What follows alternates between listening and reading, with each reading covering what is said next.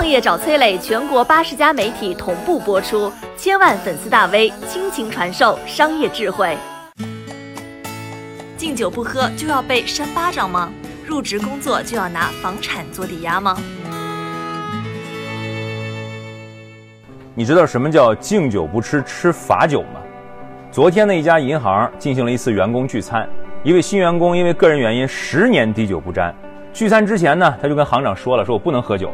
但酒过三巡，领导反复要求大家都把桌上的果汁换成酒。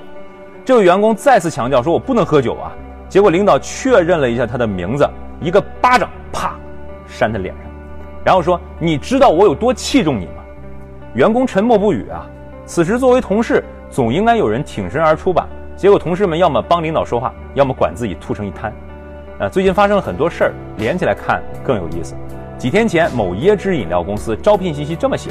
大家进来公司要写个承诺书，要以自己买的房子做抵押。如果公司花精力培养你，你中途离职，你要把你的房子偿还给公司。哼，在之前呢，还有一个艺人经纪公司放出了录音啊，老板开会公然评价自己公司的女艺人长得丑，还要求员工们都附和赞同，这被誉为新时代的职场 PUA。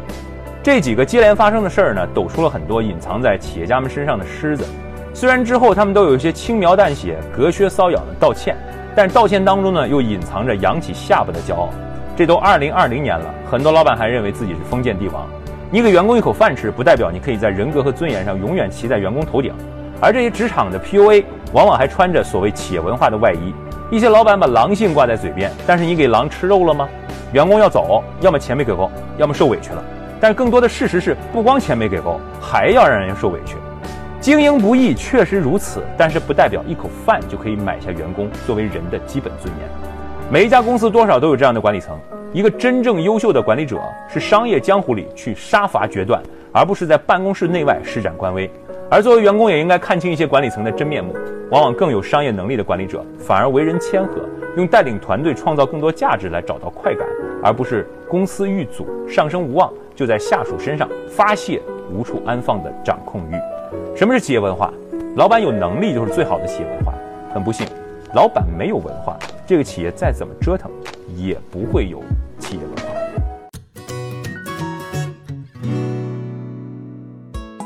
我是商业小纸条，我在很多平台去分享过创业方面的课程和经验，比如说抖音、快手、百度、阿里、腾讯等等。我把主讲内容呢整理成一套音频课程，里面谈到了如何创业、如何做副业。以及优质的一些项目剖析等等，相信会对你有所帮助。下拉手机屏幕，在节目简介里添加我的个人微信，这套课程可以免费给你一份。